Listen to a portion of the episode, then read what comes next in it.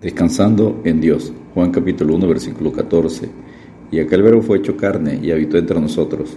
Y vimos su gloria, gloria como del unigénito del Padre, lleno de gracia y de verdad. La palabra encarnación quiere decir en la carne y denota el acto por el cual el Hijo Eterno de Dios tomó para sí una naturaleza humana a través del nacimiento virginal. El resultado es que la deidad de Cristo permanece intachable para siempre, como ha sido desde el pasado eterno pero también posee humanidad verdadera y sin pecado en la misma persona para siempre. Este misterio tiene como meta la piedad, es decir, ubicar nuevamente a la humanidad perdida en un estado en el que el hombre esté unido a Cristo, capacitado para tener comunión con su Creador y rendirle culto. Enseña 1 Timoteo 3:16, e indiscutiblemente grande es el misterio de la piedad. Dios fue manifestado en carne, justificado en el Espíritu, visto de los ángeles, predicado a los gentiles, creído en el mundo, recibido arriba en gloria. Punto número uno, ¿quién envió a Cristo? Enseña Miqueas 5.2, pero tú, Belén Éfrata, pequeña para estar entre la familia de Judá, de ti me saldrá el que será Señor en Israel, y sus salidas son desde el principio, desde los días de la eternidad. Afirma Jesucristo que fue enviado por el Padre, para que fuera el Salvador de los hombres, como lo enseña en Juan 5:24. De cierto, de cierto os digo, el que oye mi palabra y cree al que me envió, tiene vida eterna, y no vendrá condenación, mas ha pasado de muerte a vida. Afirma el apóstol Juan en 1 Juan 4:14, y nosotros hemos visto y testificamos que el Padre ha enviado al Hijo, el Salvador del mundo. Punto número 2. ¿Por qué nacería en Belén? En Belén sucedieron acontecimientos como la muerte de Raquel en Génesis 35, versículos 16 al 21, la historia de Noemí y Ruth, la cual sería la bisabuela del rey David, en Ruth 4, versículos 13 al 22. Nació David, a quien se le dio promesa de que su descendencia no tendría fin, el pacto davídico, en 2 Samuel 7, 12 al 16. Belén significa la casa del pan. Allí se le dio al hombre por primera vez el pan de vida, según Juan 6:35. Jesús les dijo, yo soy el pan de vida, el que a mí viene nunca tendrá hambre, y el que en mí cree no tendrá sed jamás. Jesucristo es el pan de su pueblo, de quien recibe su alimento. Cristo nació en la pequeña aldea para estar entre las familias de Judá, porque su descendencia sería de la familia de Judá, como profetizó Jacob en Génesis 49, versículos 8 al 12. Punto número 3. Dios fue manifestado en carne en Juan 1.14, de aquel verbo fue hecho carne y habitó entre nosotros y vimos su gloria, gloria como del unigénito del Padre, lleno de gracia y de verdad. Este fue el primer paso para Cristo poder venir al mundo y redimirlo del pecado, manifestarse en carne.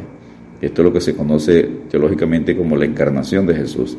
Encarnación se define como el acto de gracia mediante el cual Cristo tomó nuestra naturaleza humana y la unió con su divina persona, haciéndose hombre. Jesús se hizo hombre al nacer de una mujer virgen que no ha tenido relación sexual con un hombre, como profetizó Isaías en Isaías 7:14. Por tanto, el Señor mismo os dará señal, y aquí que la Virgen concebirá y dará a luz un hijo, y llamará su nombre Emanuel. El apóstol Pablo enseña en Galatas 4, versículos 4 y 5, pero cuando vino el cumplimiento del tiempo, Dios envió su Hijo, nacido de mujer y nacido bajo la ley, para que redimiese a los que estaban bajo la ley a fin de que recibiésemos la adopción de hijos. Dios se hizo hombre, pobre y siervo, para hacer por medio de su muerte muchos ricos espirituales, como enseña 2 Corintios 8:9, porque ya conocéis la gracia de nuestro Señor Jesucristo, que por amor a vosotros se hizo pobre siendo rico, para que vosotros con su pobreza fueseis enriquecidos. Punto número 4. Genealogía de Jesucristo. Hay dos genealogías que describen la encarnación de Cristo. En Mateo 1, versículos 1 al 16, y en Lucas capítulo 3, versículos 23 al 38. Las dos genealogías trazan el linaje de Jesús hasta David y con ello enfatizan su legítima afirmación como heredero del trono de David, como enseña Lucas capítulo 1, versículos 32 y 33.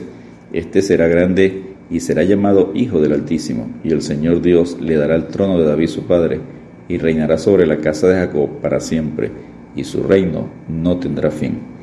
Punto número 5, nacimiento virginal de Jesucristo. El nacimiento virginal fue el medio por el cual tuvo lugar la encarnación y garantizó la naturaleza no pecaminosa del Hijo de Dios. Por esa razón era esencial. Lucas lo registra en Lucas 1, versículos 34 y 35. Entonces María dijo al ángel, ¿cómo será esto? Pues no conozco varón. Respondiendo el ángel le dijo, el Espíritu Santo vendrá sobre ti y el poder del Altísimo te cubrirá con su sombra, por lo cual también el santo ser que nacerá será llamado Hijo de Dios.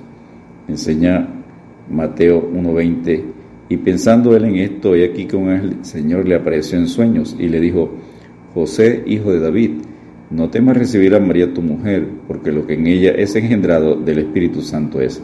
Mateo enfatiza que en el nacimiento de Cristo se cumplió la profecía del nacimiento original de Isaías 7:14, en Mateo 1, versículos 22 y 23.